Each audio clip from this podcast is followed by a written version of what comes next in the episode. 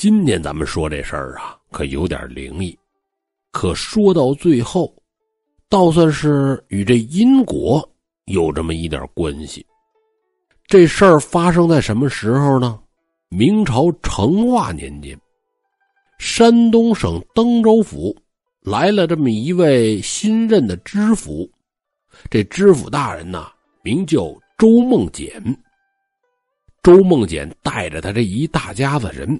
赶着大车赶奔登州府上任，眼瞅着已经进了这登州府的境内，赶到中午时分的时候，翻过了云雾岭下山，到半山腰这儿，前不着村是后不着店这周梦简就吩咐大伙啊，埋锅造饭，咱们吃完饭再走。周梦简出来上任呢，还带着这家眷，他有个儿子。小孩的小名呢叫小宝，今年这么七岁吧。大人们忙着做饭，这孩子没事在荒野地里呀逮蚂蚱玩。周梦简呢，坐在一棵大树下是闭目养神。这时候，小宝突然跑过来，小脸煞白：“怎么了？这是？爹，那儿那儿有一个会跳的骷髅头，蹦着追我。”哦，还有这事儿，走，领爹瞧瞧去。小宝领着周梦简来到一棵大松树下，哪儿呢？嗯嗯，那不那儿呢吗？小孩用手一指，就看见草坑里边啊有个骷髅脑袋，这肉已经都烂没了，跟草坑里边蹦，还蹦不多高，也蹦不远。小宝这儿，爹爹，我我害怕。周梦简看看，哎，别怕啊，爹给你抓他。过去一把将这骷髅抓在了手中，翻过来一看，哈，要不怎么蹦呢？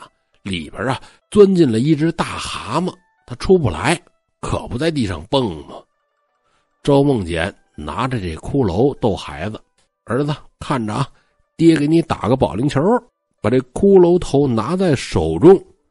无意中啊，就看见这骷髅的脑袋顶这儿钉着一颗大钉子。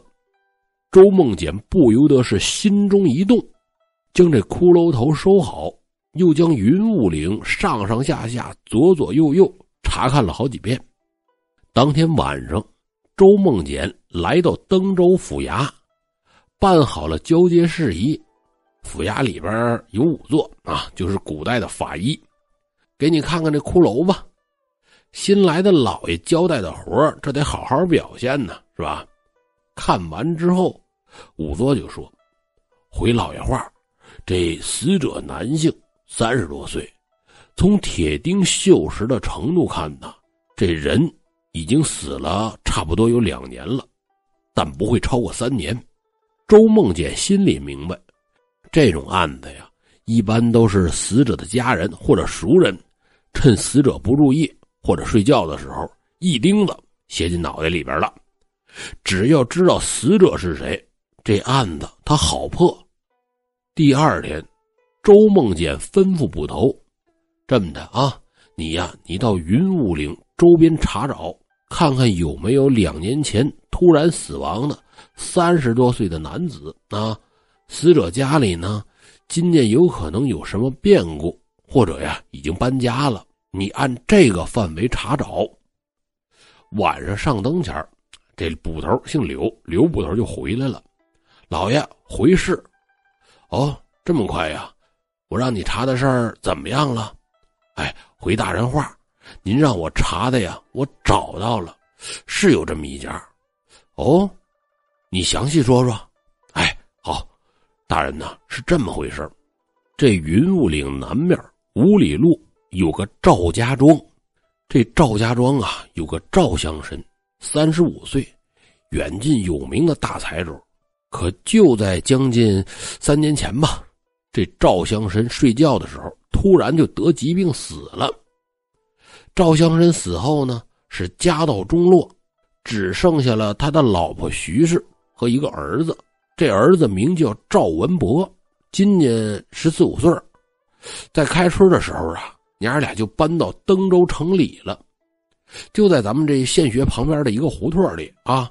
我刚才回来的时候还去看了一眼，赵文博在县学里边读书，徐氏啊靠帮别人逢穷过日子。哎，没想到这赵香山一死，家里竟败落到这种地步。周梦简听完点点头，嗯，这么的，明天呢，你跟着我去他家走一趟。成，大人，我等您吩咐。不过，大人您可真神了啊！您怎么知道这徐氏和赵文博搬家了呢？周梦简微微一笑：“嗨，这没什么神不神的。我在云雾岭的时候啊，发现整座山上只有半山腰有座坟，因为今年雨水大被冲毁了，那骷髅啊。”就一定是从这座坟里冲出来的，坟被冲毁了却没修缮，说明这家人呐已经很久没来这坟地了，所以这家人不是出了什么变故，就是搬走了。听大人说完，刘捕头这才恍然大悟。第二天一大早，周梦简带着刘捕头两人微服出了府衙。不一会儿啊，就来到了徐氏住的地儿。那房子破的呀，都没法住人了。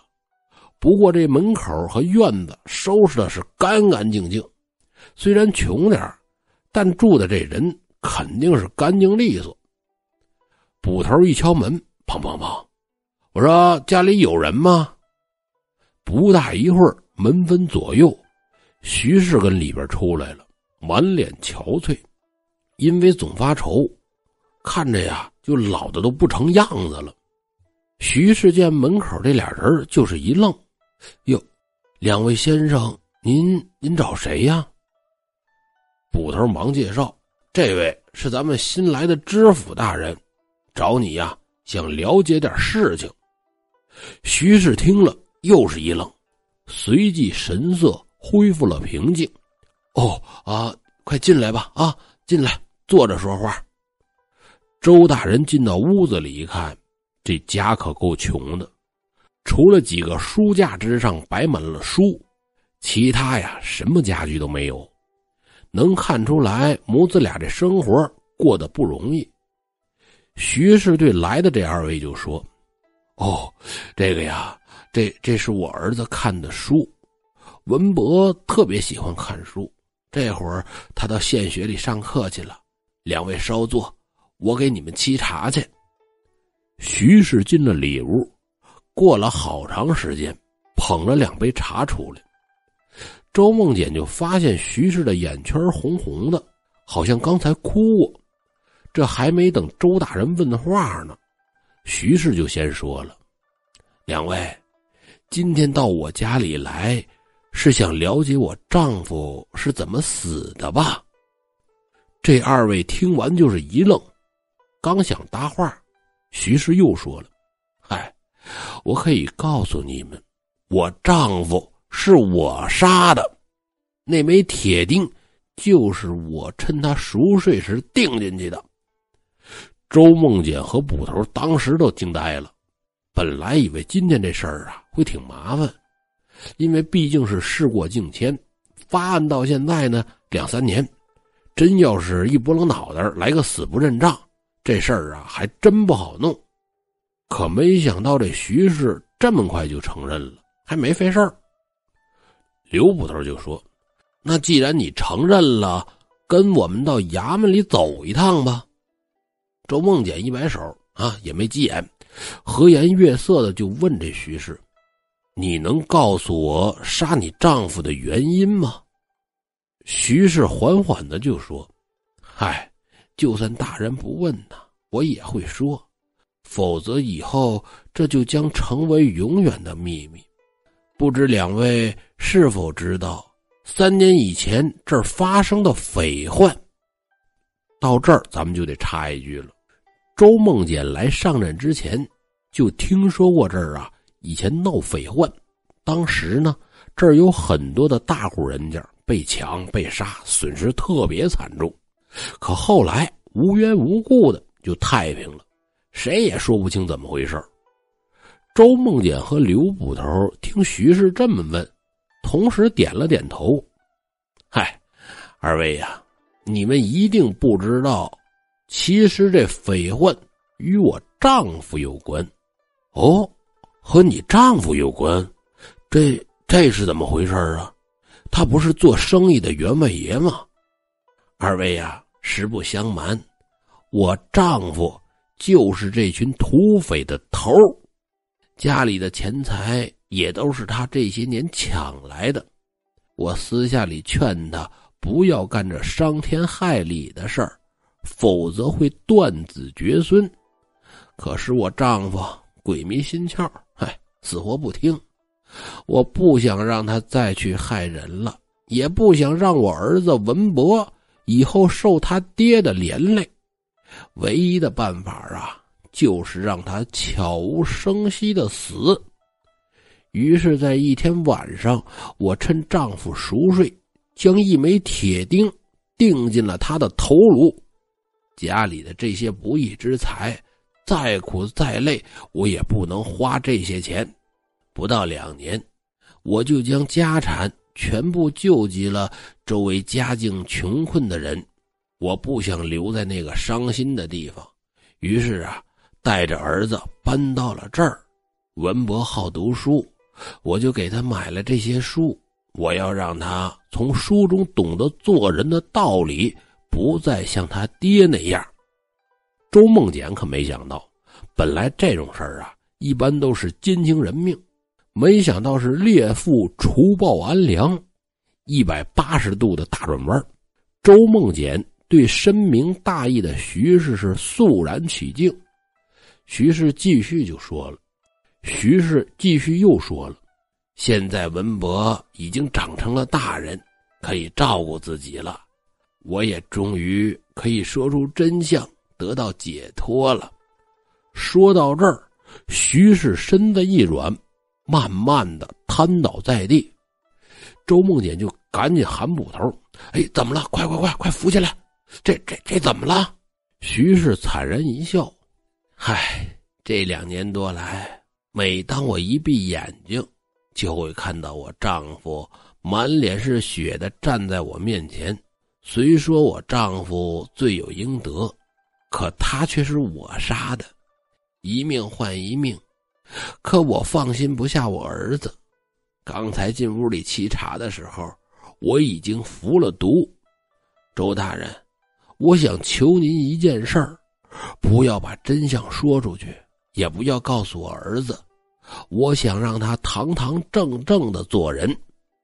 说完，这徐氏是闭目而视。周梦简看着徐氏安详的脸，心里突然涌出一股说不出的滋味这感觉沉甸甸的。也许呀，这案子一直不明真相，才是最好的。好了，今天的故事讲完了，咱们下期节目见。